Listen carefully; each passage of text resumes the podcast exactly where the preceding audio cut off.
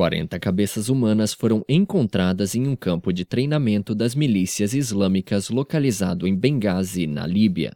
O local foi conquistado recentemente pelo exército regular. Segundo fontes locais, as cabeças decapitadas foram enviadas a um hospital da cidade para serem analisadas.